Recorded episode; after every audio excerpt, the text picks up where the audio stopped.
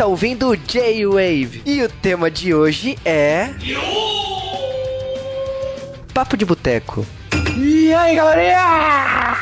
Eu agora com meu grito abafado novamente de novo outra vez aqui. Hoje eu vim fazer o que eu faço em vídeo em cast, é isso mesmo? Cara, hoje você vai, você vai falar o que você faz todos os dias. Ou assim eu deveria, né? Viu, mãe? Eu faço isso todos os dias, né? É... Esse podcast vai ser ouvido pela sua mãe? Não sei, os vídeos ela vê, diz ela, porque são curtos, né? Aí ela tem paciência para isso. É, mas enfim, hoje o assunto de hoje, aproveitando, vou fazer um jabá meu aí, é um assunto que eu já venho abordando nos no meus vlogs, para quem acompanha meu canal pessoal, que não é do J-Wave, só pra lembrar, é um canal pessoal, por isso ele é tosco, e ele só tem eu lá e uns convidados especiais. Hoje eu vou fazer um Sasuke Responde e a pergunta é como é estudar japonês. Se bem que não vai ser Sasuke Responde, porque o Juba também estuda e também vai, vai falar a experiência dele nessa viagem muito louca no mundo dos kanjis, kanas e etc. Cara, vamos lá, né? Estudar japonês para mim, eu estudei, eu comecei a estudar japonês em 2002. Eu nem sei um ano, não quero nem, não quero nem, nem pensar, porque eu vou, vou, calcular quantos anos eu já perdi na minha vida fazendo isso. É, então, naquela, naquela época não tinha tradução em português na escola que eu estudei, foi muito difícil, eu estudei um ano, e aí eu tive que, eu, eu acabei desistindo, eu acabei desistindo porque não dá. Não, estudar, não, pra começar, Vamos deixar uma coisa bem clara. Eu aprendi inglês para ter que estudar japonês. Essa é a verdade. Em todos os sentidos você pode imaginar isso. Até hoje. Hoje vem melhorando. Por exemplo, saiu RTK agora. RTK, pra quem não conhece, é um dos melhores livros que eu conheço para estudar japonês. Eu fui meio esquético com ele, assim, né? Antes no começo eu não gostava dele mas eu acho ele muito bom, que é o Imagem para Lembrar, não lembro o nome em português agora. Eu vi, eu vi aqui no Japão para vender, aliás, ele. Ele é um livro onde ele te dá um kanji, te dá um significado em, em português, agora que o livro está em português, né? E te ensina a escrever um kanji porque kanji é muito complexo para você estudar. Então ele tenta simplificar, a ideia dele é para você ficar tipo um chinês, sabe? Você vai saber escrever o kanji e vai ter uma ideia do que ele fala. Depois dos próximos livros, que ele, ele é uma série de três livros, é, na, nos próximos livros ele vai falar: agora que você já sabe o kanji, mais ou menos o significado, já sabe escrever, agora eu vou te ensinar como se usa em japonês. Aí a complexidade vem. Porque kanji é muito complexo, entendeu? E eu acho que a grande barreira do japonês, em primeiro lugar, é o kanji Sim, ele existe. Sim, ele é complexo e você vai ter que aprender. É, então vamos lá, explicar primeiro. O japonês ele é dividido em três idiomas, né? Ele é dividido no hiragana, que é o idioma mais fácil, né? Que é, é praticamente todo idioma pode ser escrito em hiragana. O katakana, que são palavras estrangeiras ou algumas adaptações aí de palavras estrangeiras. Ou Sim, quando geral. você ou quando você quer deixar alguma coisa sofisticado, você pode escrever em, kata, em katakana, né, japonês. Ou pra chamar atenção, ou pra chamar atenção também, né? Exatamente. E aí a gente tem o kanji, né? A desgraça em vida. É, é, tipo, eu não falo tanta desgraça em vida porque eu acho que assim. Depois que você. Ele é ruim no começo, mas depois que você pega a mãe, você não vive sem. É, Exatamente. É tipo mulher. É tipo mulher. Ah, mas é. No começo, porra você gosta, você, no começo você acha bonito, todo mundo que não conhece, ai que bonito, quero pôr um candido nas minhas costas, quero fazer uma tatuagem. Aí você começa a aprender, puta que pariu essa merda, tem dois, tem dois mil lavar cacetada, não quero mais. Aí depois que você já tá acostumado, agora você não vive sem. É, é assim, é... É porque para ler é mais rápido, às vezes você bate a cabeça, tem muitas palavras parecidas que o kanji facilita a nossa vida, então... Muita palavra parecida, porque o japonês é um idioma de poucos fonemas assim, em geral. Ele tem todos que a gente tem, não, ele tem todos que eles têm em português tem e é praticamente igual com o som, tirando o som do tsu. Então o japonês para falar tecnicamente é fácil. O problema é que ele trava a sua língua, porque você não costuma falar aqueles aquele, você não costuma misturar algumas coisas tipo shibukai. A gente tem a palavra shi, a gente tem a palavra ti, tipo te amo, e o chi, sei lá o que, sei lá, chinelo. Só que a gente não fala ti junto. Então na primeira vez talvez vai te travar. Nem todo mundo trava, não sei que tem gente que fala shibukai fácil. Mas tem gente que não. Eu conheço que ele não fala shibukai corretamente. Então o japonês ele é interessante por causa disso. E o kanji vai te ajudar muito a quebrar isso daí, porque, por exemplo, ki. Nossa, tem tanta coisa que pode ser ki, velho. Árvore, máquina. Nossa, muito. Eu tô lembrando dos dois principais que eu sempre vejo. Mas tem Energia. coisa pra caramba. energia. É, o mesmo kanji de energia pode ser energia. Nossa! Sem contar os kanji que tem um bilhão de significado parecido. Então, você vai ter que aprender o kanji. Os, os kaná são fáceis. Se o japonês ficasse só no kaná, eu acho que ele seria tão fácil, porque dizem que a língua mais fácil do mundo para se aprender é o coreano, no sentido, no sentido de escrita. É, que mas é uma o língua idioma, mais moderna e tal. o mas o idioma idioma é difícil de falar.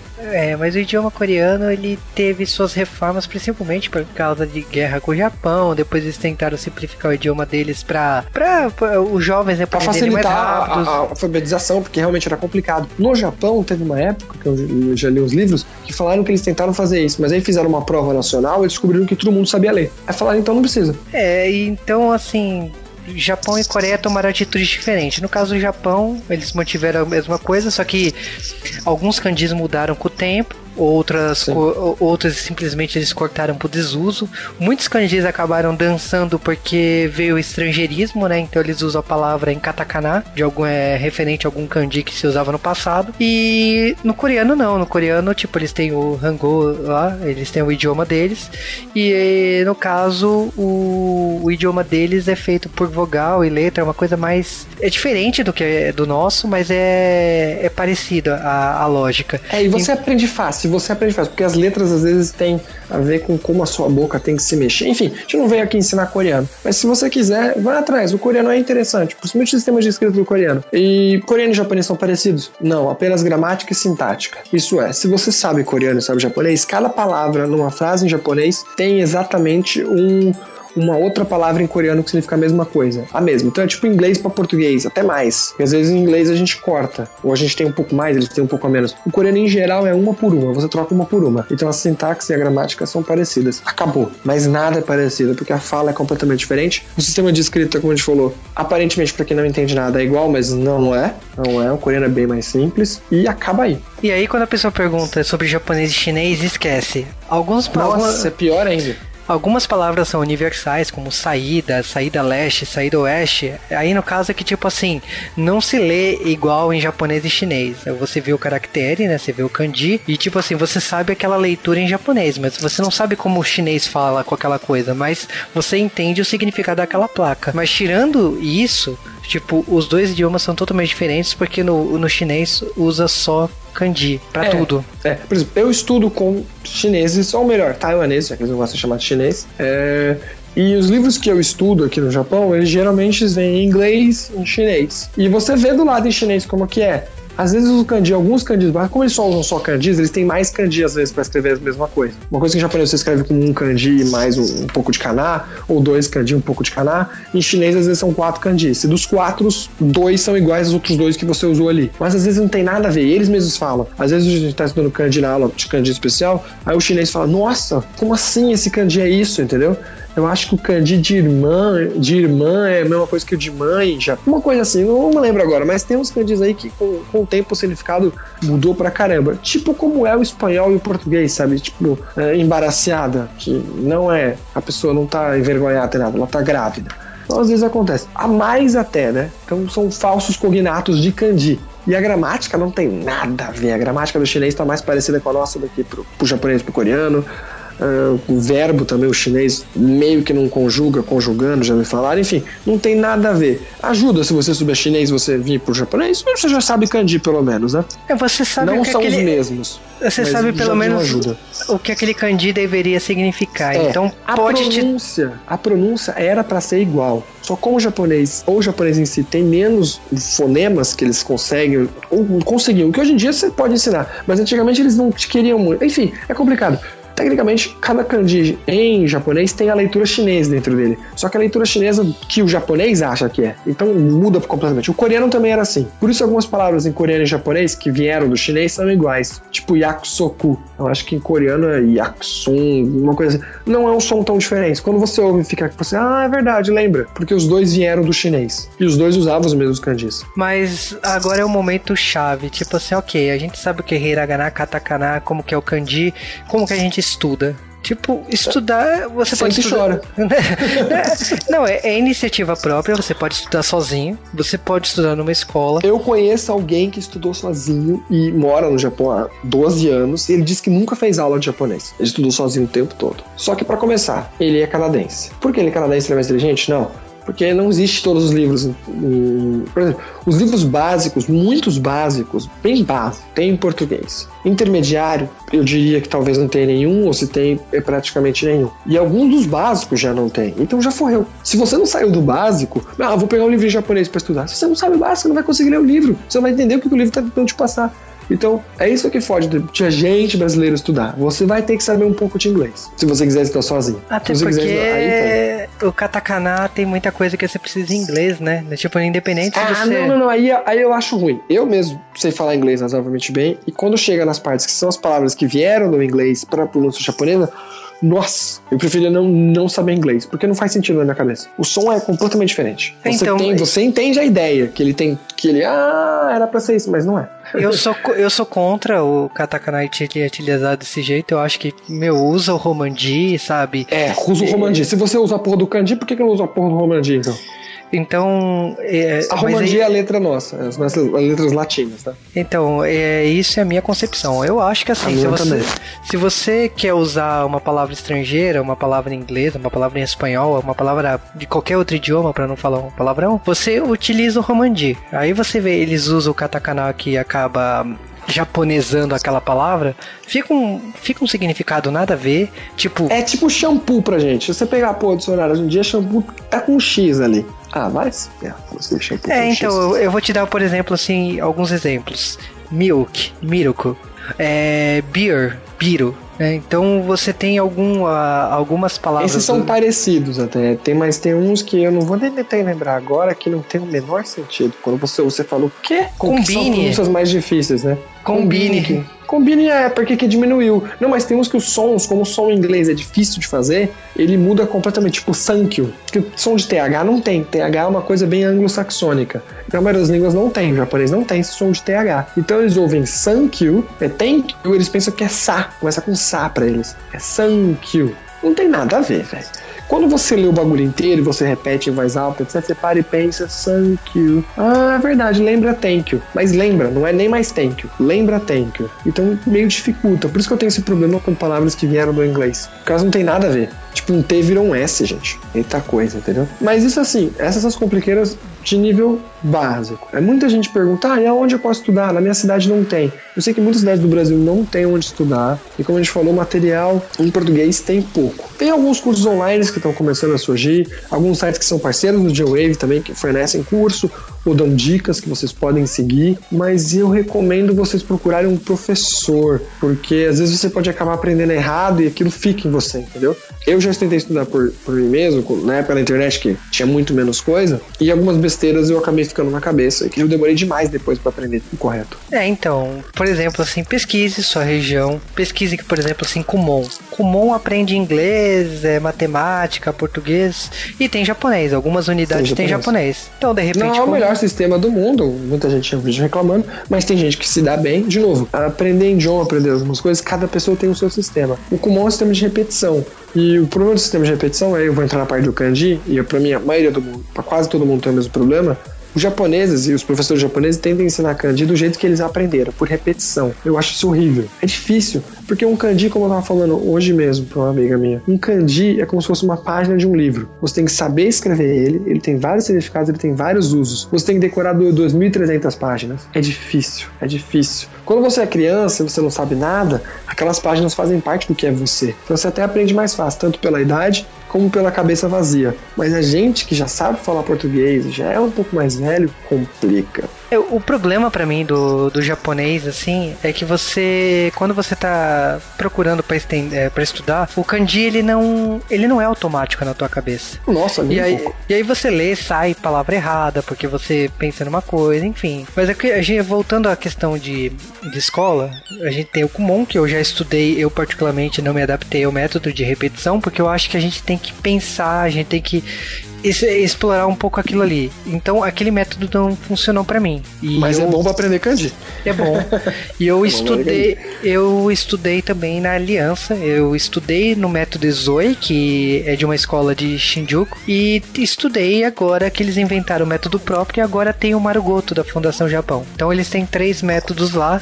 Tem outras escolas em japonês aqui em São Paulo, tem outras escolas em outras regiões, em, em Curitiba tem muita escola de japonês lá, em Cuiabá tem muita, muitas escolas de japonês por lá também. Campo Fortaleza, Grande, né? é, Campo é, Grande. Onde, onde, geralmente tem, tem colônia forte japonesa, você vai acabar encontrando. Rio de Janeiro, eu sei que não tem muita colônia, mas por ser uma grande cidade, acaba tendo alguns cursos, mas que eu saiba eles cobrem o básico, às vezes é até um curso de graça. Procura procurar a associação japonesa mais próxima. Sempre tem uma associação do pessoal aí, ainda mais porque os japoneses a gente sabe que essa vida de colônia deles antes deles se integrarem completamente na sociedade brasileira. Enfim, não vamos aqui discutir sociologia japonesa, né? É, mas, mas por exemplo, você vai encontrar algum centro. E no centro você pergunta o pessoal, eles devem falar: ah, tem uma escola, ou tem um professor particular. Eu aprendi professor particular no Brasil, né? Agora tem é, letras, né? Letras japonesas tem no Rio de Janeiro, tem em Belém, e tem parcerias com as faculdades do Japão, é, e tem em outras regiões do Brasil também. E eu acho que o legal disso tudo é que, tipo assim, na faculdade você teria que já ter a noção básica. Muita gente que entra na USP, aqui em São Paulo, reclama porque, tipo assim, acha que vai estudar japonês na USP. Mentira. Você tem que entrar no curso já sabendo o básico. Você tem que saber hiragana. Mas agora mudou, né? Mas agora mudou. Mudou, tem agora umas matérias mais. Mudou. em- Mudou. Eles antes, antes era muito difícil. O pessoal reclamava que antes era muito difícil. Não era nem básico, nem intermediário. Era você realmente estudar língua japonesa. Então você ia estudar gramática, você ia estudar, sabe, com nomes gramaticais, sabe? Nomes complexos. Agora, hoje mesmo, hoje mesmo eu tive aula de japonês e não tive um nome agora, nem mais lembro mais. Até o professor falou: ah, você não precisa aprender, não. Só você saber que essa é a regra desse tipo de, de cláusula gra- gramatical. E na USP ensinavam assim. Agora parece que eles mudaram, facilitaram um pouco o curso. Mas se você não tá afim de, ah, não tô afim de fazer faculdade, só quero aprender japonês porque eu quero ler um mangazinho, quero. Eu acho interessante, quero, quero aprender por, por um hobby. Mas geralmente, as- onde tem faculdade federal, pública em geral, de, onde tem língua japonesa, eles têm geralmente um curso básico lá. Dá uma procurada, vê. Às vezes tem Hanashikai, né? Que é. Porque já tem muito estrangeiro, tem muito japonês que vai, vai pro Brasil por causa dessas, dessas coisas, que os japoneses os brasileiros vêm pra cá pra estudar, e os japoneses vêm pra estudar português. E de vez em quando, uma vez por semana, eles fazem um. reúnem essa galera pra conversar em, em japonês, né? Já que eles já estão no Brasil, o pessoal ajuda eles, porque eles não ajudarem o pessoal também que quer aprender, né? Uma outra coisa que eu queria falar é que, tipo assim, no caso de São Paulo, eu acredito que em outras regiões que tem bastante colônia, tem a questão das províncias. As províncias também têm cursos próprios de japonês dentro da província, dentro da, da associação da província. Então, por exemplo, tem uma amiga nossa, a Karen, que é tradutora de mangá, ela dá aula de japonês na província da, da família dela, né? Que a família Cara, eu dela. nunca soube que ela dá aula de japonês. Ela, Ela dá-.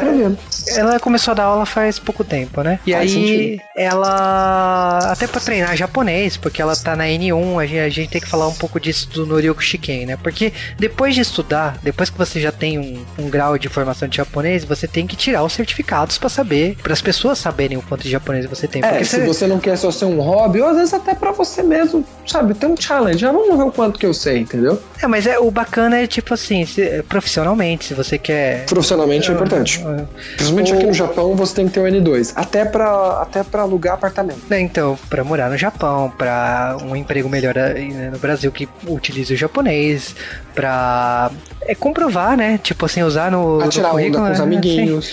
E aí você? Você precisa de certificado igual do inglês, né? Tem muitos empregos que exigem que você Sim. mostre o certificado de inglês. E aí o Noriko Shiken, ele acontece no final do ano no Brasil, em alguns países como o Japão acontece duas vezes ao ano, e ele é dividido da, da N1, né, que é o quando você sabe falar mais, até o N5, que é o, que é o mais básico. E aí, tipo assim, no, no caso, por exemplo, todos os anos que eu já estudei japonês, eu parei algumas vezes, mas eu me formei em japonês básico recentemente, e aí eu já estava apto para N4. A partir de, do curso que eu continuo estudando japonês, a partir do ano que vem eu já posso prestar N3. Então, tipo assim, é, é, é uma forma de você saber se você está aprendendo correto, se você sabe, porque mede co- conhecimento de kanjis, conhecimento de vocabulário, conhecimento de, de, de interpretação de texto. É uma forma de você comprovar também o e é uma certificação internacional. Então vale É porque é uma certificação do governo, diferente do inglês que é meio zoado, é, certificações por, por entidades de estudo, etc. Não. Aqui certificação do governo, do Ministério da Educação. Então ninguém vai falar que você não sabe. E como eu falei, principalmente se você vem morar no Japão, ela é importantíssima, porque os empregos vão pedir que você tenha um nível, principalmente o N2. Ah, e até às vezes, ah, algumas coisas, como eu falei, alugar um apartamento, tem imobiliário aqui, puta, um gringo. Porque o japonês ele não sabe falar inglês direito e não sabe. E ele tem, ele tem medo de que se aconteça algum problema, fique nesse problema de comunicação também, entendeu? Já tá tendo um problema na vida. Ainda vai ter um problema de comunicação, tipo, ele tentando falar inglês com você, você tentando falar inglês com ele, ou falando japonês. Então, para não ter problema, eles pedem o N2, que é o nível. que é o que é o nível que a gente fala que, que o japonês na- naturalmente daria. O N1 é realmente muito difícil. Até os próprios japoneses não tirariam, Tom. Porque ele é muito já gramática, ele é um nível já sabe? Nível universitário. Já o N2 seria para quem já acabou o colegial, vamos assim dizer. Eu é. pretendo fazer o N2 esse ano. Nossa, N2? eu pretendo, pretendo. É por isso que eu estudo todos os dias. Por que, que eu pretendo até? A prova não é tão difícil, diferente do TOEFL, etc. Você não tem conversação na prova e você não tem que fazer redação. É uma prova de A, B, C ou D. Claro, é uma prova muito corrida. Você vai ler a questão, se você não sabe. Eu já fiz a prova duas vezes. Eu já fiz a do N4, quando era do 1 ao 4 só, e fiz a do N3. Então acontece o seguinte: quando você vai fazer essa prova, você não tem tempo. Você lê a questão, sabe, responde, não sabe, já era. Você não vai responder essa questão, você não tem nem tempo de ver de novo, praticamente. E acho que é três horas de exame, não lembro agora. Três ou duas horas de exame. O exame é comprido. E ele é dividido por partes. Então você faz um pouco do exame, dá uma descansadinha, vai no banheiro, próximo, próxima parte, e assim vai. Sendo que então, acho que é uma parte de kanji, uma parte de, uma parte de kanji, um pouco de gramática, outra parte de um pouco mais de gramática e texto, e depois a parte final de ouvir. Só são três partes, acho que é, são três horas, é uma hora cada, basicamente contando já o descanso. É, então é uma prova tão difícil, porque como eu falei, você não precisa falar e não precisa escrever. Então dá para você talvez estudar para apenas passar na prova. É, uma coisa que eu queria falar do Noriko Shiken eu prestei recentemente. E eu achei que, assim, é raciocínio muito lógico. Às vezes você não tem tempo de ler a prova toda, né? Nossa, porque é teste, é teste e você tem que pensar rápido. Então, por exemplo, é gramática, pá, pá, pá, pá, pá tipo 15 minutos. De é repente... sabe ou não sabe, gente. É sabe ou não sabe. Aí não sei. Pô, fudeu. Pulo. E depois a interpretação de texto, né? E aí, por fim, o áudio, né? Então, tipo assim, são provas que exigem muito de você. Você precisa estudar, tipo, você tem um ano para estudar. A prova é uma vez por ano. Então você precisa saber o que, que vai estudar, cair na prova e estudar. E tem o site do, do Noriko Shiken, né? Tem em japonês e em inglês. Então, Tipo assim, é só pesquisar, tem livros, é, tem muitas livrarias japonesas aqui em São Paulo que vendem esses livros. Para quem não tem, tem como pesquisar na internet. Tem grupo de fãs no Facebook que, isso é, que gostam do Noriyuki Shiken e tal, e montam, montam lá o grupo para estudo, colocam CDs, colocam é, tem bastante coisa. Tem as provas uh, anteriores que você pode encontrar na internet para fazer. Eu, no começo, estudei japonês baseado nas provas. Então, as provas dos anos. coisas dos anos 90 até o começo dos anos 2000, acho que eu fiz todas. Do meu nível naquela época. Tipo, o nível 4. Que não tinha o 5 na época. Então, eu fiz o 4 e o 3 de, dos anos 90 inteiro, praticamente. Foi assim que eu estudei japonês no começo. Uma coisa que eu recomendo de, de estudar japonês, assim, primeiro que você tem que, teoricamente, né, estudar todo dia. Eu confesso que eu não faço isso, eu teria que fazer. Todas as línguas, eu diria, né? Não só o japonês. E outra coisa que você teria que fazer é pensar em japonês o máximo possível e que começar. Complica. É, seria escrever no Facebook, escrever no Twitter, escrever no Instagram, escrever para amigos ou ligar para algum amigo e conversar em japonês. Eu, eu fazia isso antigamente, eu, eu, eu percebia que eu era melhor em pensar em japonês por causa disso. Me falta um pouco desse de, dessa interação. E eu confesso que também outra coisa que eu recomendo muito é você assistir anime. Depois que você tá no, num grau um pouco mais avançado, você presta atenção nos doramas, que você percebe o ator com um sotaque diferente. No anime não é tão visível isso. É, o anime no, eles não tem muito sotaque em geral. No, e no anime eles usam uma gramática mais simplificada, é mais fácil de entender o anime, dependendo do anime, né? Se você for assistir Evangelion, vai, vai tomar naquele lugar, né? Mas a Evangelion... Gates, vai assistir Stan Gates, vai lá. É, vai Stan. Gates é Boa outro, fé. que você entende tudo, Boa assim, em japonês, né? Até em português eu não entendo aquela porra. Mas Dragon Ball, Naruto, One Piece. O One Piece ele tem um problema porque ele, o, o Oda ele cria muito termo. Então, tipo assim, para quem tá aprendendo japonês, de repente não é uma, não é uma série interessante para quem tá engatinhando no japonês. Mas Doraemon, Shin-Chan, por exemplo, é outra série que não recomendo para quem tá estudando japonês, porque tem muito, troca... tem muito trocadilho. Vai um monte de besteira logo no começo. Não, cara. o problema é o, trocadilho, é o, trocadilho, E aí o trocadilho Também. você não entende. Porque você, você, você não tem essa malícia em outro idioma, né? Você tem no português. E aí você. Você ir na, na, na linha de mangás de preferência shonen, né? Preferência garotos, né? Mangá de. É, é que eles são mais simples, mais, mais porradas. Não, porque os de mulheres às vezes são mais complicados realmente você entender. Eles têm mais nuance às vezes. É, enfim, tem bastante material para quem é fã. Você vai encontrar alguma coisa para você estudar. Só você ir lá com uma, com uma cabeça mais de não só se divertir e estudar. Uh, e de livros, como eu falei, é complicado. É bom você saiba inglês. Não precisa saber tanto, mas pelo menos pra você conseguir entender a explicação do livro, às vezes. Uh, dicionário também. Hoje em dia tem bastante dicionário eletrônico. Tem o JET, tem uns dicionários tanto pago como grátis. Dá uma procurada no Google aí que você vai achar. De cabeça agora não lembro. De novo, os sites dos nossos parceiros acho que comentam melhores esse tipo de coisa. Mas o mais importante que o Juba falou, pensar em japonês. E aí que vem a grande compliqueira parte 2. Não é só o kanji que dificulta aprender japonês. A segunda coisa que dificulta é o japonês não pensa como a gente pensa. Como Ele assim? pensa ao contrário. Além disso, além de ele ter que inverter as coisas, que a gramática é invertida para algumas coisas, por exemplo, ele não fala. Vamos, por exemplo, o Hanai Yoridango, que é o nome de um durano muito conhecido, etc. Seriam flores melhor que doce. Não, é o contrário. É doce. É, flores é pior doce. que doce. É, Isso. Flores pior do que doce. Na doce é o mais importante, né? é- lá. As flores, as flores ficam em segundo plano, na verdade. Porque eles invertem, até nisso eles invertem, mas não é só essa inversão que eu acho complexo. O que eu acho complexo é quando não tem um, um relativo igual. Por exemplo, o japonês não fala boa sorte na prova. Fala se esforce. Então, mesmo que você saiba a tradução do que você gostaria de falar em português, quando você falar aquilo em português, a tradução direta, eles não vão entender, porque eles não usam aquilo naquele momento. E aí você vê em anime e dorama, eles falam inglês mesmo, é good luck.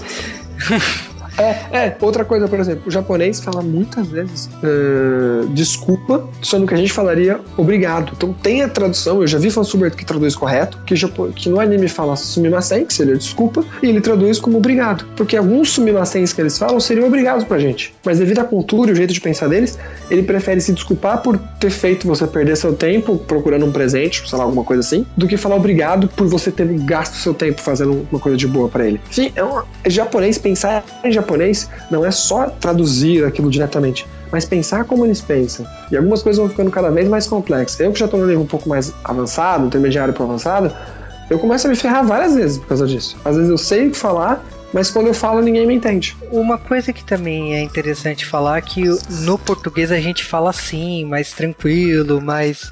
Quer dizer, depende de pessoa para pessoa, né? Quando você vai falar pro japonês, você, te, você muda a sua interpretação. Você tem que ser de mais vo- emotivo, talvez. Eu diria. Isso. Falando, eles são mais emotivos do que a gente. Porque eles deixam o seu sentimento totalmente transparente na fala. Então, por exemplo, quando o Sasuke falou assim: ah, a gente não deseja boa sorte, a gente fala pro cara se esforçar.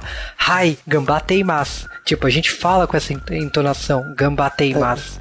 É, tem gente que fala que Durama é estranho de assistir porque eles são estranhos. Não, não, não, não. Tipo, eles se expressam assim porque eles têm que se expressar assim, senão. Pra deixar claro o que eles estão sentindo pra outra pessoa. É uma coisa natural. É, ao mesmo tempo que o japonês é mais frio que o brasileiro, com certeza, nós latinos somos os campeões em, alegria, etc, etc, e até em convívio social, mas na hora de falar eles se expressam bem peculiarmente. Eles, por exemplo, kawaii, você não fala ah, kawaii, ah, bonito, né? Você fala, nossa, que bonito, kawaii, né? Isso não é coisa de anime, não, não é exagero de anime.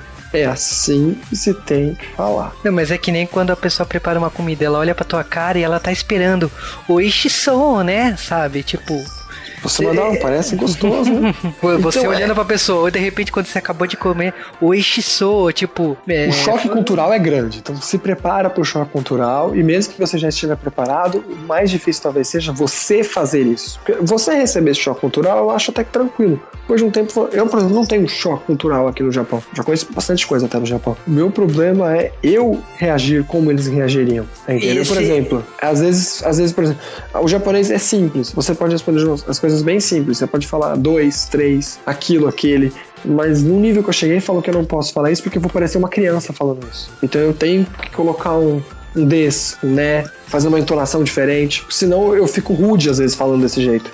dependendo do que você usa, por exemplo, a palavra eu em japonês, que existe 10 formas, mais de 10 formas pra falar, se você for usar um ore, você vai ficar parecendo que você é o Hulk falando. É, só que meus amigos falam que entre eles é estranho eu ficar usando o watashi, que seria o, o- o neutro.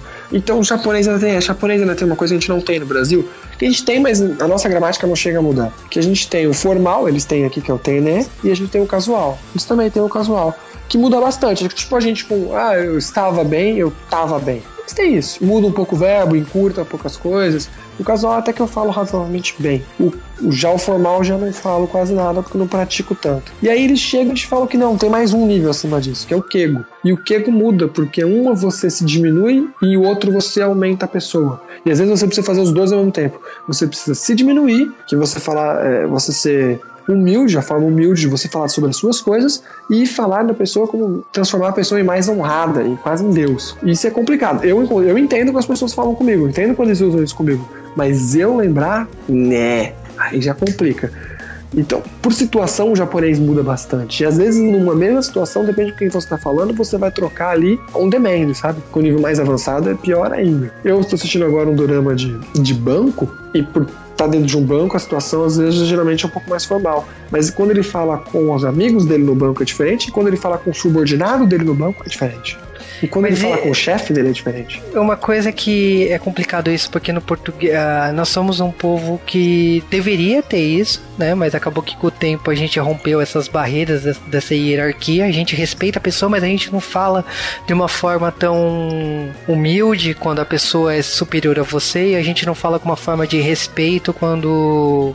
É, quer dizer, com uma forma de desdém quando a pessoa é. A gente fala, mas não é tanto. Por exemplo, eu trabalhei no Tribunal de Justiça. Eu lidava com desembargadores, juízes esse pessoal não gosta que você, fale igual. Eu, por exemplo, eu não podia usar nenhum verbo que na forma imperativa. Eu tinha que solicitar e não pedir, entendeu? Ah, pega ali, sai, levanta aí, não. O senhor poderia levantar, sabe? Tipo, eu tenho que dar. Isso seria o mais próximo da gente. A gente tem. Você poderia, de vez, faça, entendeu? Mas é que japonês muda muita coisa, não é só um verbo. Tudo que se trata daquela pessoa você, por exemplo, quando é Kego, você vai ter que colocar um Go na frente. Tudo que é kanji tem que receber um Go na frente. para ficar Go Kazoku. Tipo, a sua honrosa família, entendeu? Então, é, que nem Titi e. Ah, ainda é... tem essa, né? Quando o pai é seu, quando o pai é dos outros. Nossa, gente, japonês é muito complicado quando chega nessa parte de casual, formal. Porque a gente não tem equivalência a isso. Não, no Brasil a gente não usa isso ao você mesmo, que era para ser Vossa Senhoria, que a gente diminuiu e virou você, virou tão comum que a gente acha que não, mas você é feio de falar. Não, você é educado. Você é educado de falar. Não sei de onde você tirou que tu é feio de falar. É que a gente não usa mais tu. Então você virou carne de vaca, né? Dependendo da região no Brasil, a gente usa tu. Belém, é, Rio de Janeiro. Conjuga, mas conjuga como se fosse você. Então não é tu, cara. É. Tu é tu. O idioma japonês ele tem essa complexidade de, de hierarquias, de, de vocabulário é, simples quando você está assistindo uma produção como anime e mangá, é mais sofisticada no dia a dia. E é uma coisa que assim exige muito de, muita dedicação existe muito empenho, você vai desistir muitas vezes. Quando na mas minha formação. Isso, mas isso é mais para quem tá mais pensando em viver aqui. Porque se você só quer ver como um hobby, etc., você não vai precisar aprender isso que eu acabei de falar do Keko. Você pode, você pode até acabar aprendendo de tanto você vê, porque o Kego acaba aparecendo em algumas situações dentro, até de alguns animes. Até em Dragon Ball você vê um pouco de Kego de vez em quando, quando tem um Kami-sama, alguma coisa assim, né? Uh, mas você não precisa aprender a utilizar. Agora, se você tiver que utilizar, ah, Lele, já, já começa a choradeira aí. Exatamente. Então, assim, é um idioma que precisa ter uma dedicação se você deseja aprender. Eu confesso que muitas vezes eu desisti no meio do caminho. E hoje, assim, eu voltei a estudar, eu espero profundamente me formar nisso. E eu acho que, assim, para as pessoas que estudam japonês, é um. Esse podcast talvez não acrescente muita coisa. Muita coisa vocês já ouviram, vocês já estudaram, enfim. Para quem não estudou, acho que, assim, é, se você conhece a cultura japonesa por anime, mangá, J-music, dorama, enfim, o, o legal de estudar a cultura japonesa e estudar o idioma é que você vai perceber em X momento que tudo se casa, porque você está falando de uma cultura de um lugar e aquela música, aquela série, aquele livro, tudo se, é, tudo se encaixa, tudo tem uma conexão. E isso ficou muito claro para mim quando eu viajei pro Japão. Eu via coisas assim que eu falei assim, nossa, tipo, esse artista gosta de X coisa coisa. Eu lembro de um show que eu fui do Hironobu Kageyama, né, que faz que canta o Dragon Ball, e ele fez uma brincadeira pro público japonês que ele falou assim: "Ah, ele gostaria de ser muito Kimutako". E tipo assim, eu entendi em japonês na época, e eu falei assim: "Nossa, tipo essa brincadeira não faria sentido nenhum se ele fizesse no Brasil". Por quê? Porque ninguém sabe quem é o Takuya Kimura. E aí, tipo assim, é muito legal, porque eu assisto as séries do Kimura, eu ouço as músicas da boy band que, é, que ele faz parte, né, o SMAP, eu vejo às vezes o programa dele E aí você vê que, tipo assim, todo esse contexto, toda essa história tem uma conexão. Todas essas brincadeiras têm uma conexão. Então eu, é, eu acho que essa é a vantagem de você estudar japonês e você gostar da cultura japonesa. Você vai ver, você vai começar a enxergar essas conexões entre si. É, a língua inglesa, eu também estudei língua inglesa, tem também isso, mas é que a cultura deles é muito próxima da gente e a gente é bombardeado por ela. E ela também não é muito distante. Então, é diferente. A japonesa você praticamente começa do zero. Acho que a única vantagem de ser brasileiro e falar japonês, que é o que sempre falo, nossa, como você é japonês é limpo, sabe? O seu som é bom. Porque o som é muito parecido, em geral. Quando a gente fala sílaba por sílaba, né? Os sons são parecidos, é só o arranjo que é diferente. Então você vai ter uma facilidade maior até do que falam que o espanhol é parecido. Mentira, o espanhol não é. Porque tem hora que o Y tem som de J. Não tem nada a ver. Eu tenho um amigo meu espanhol que às vezes ele vai falar yo em japonês e falar jo sem querer, porque o som para ele é parecido também. Uh, enfim, então a única vantagem que você vai ter sendo brasileira é essa. A gente tem bastante coisa da cultura japonesa já no nosso cotidiano brasileiro, como o né, entendeu? Que também os japoneses falam, a gente no Brasil também fala e acabou pegando, entendeu? Porque é o mesmo sentido, praticamente. Talvez no japonês tenha mais valor.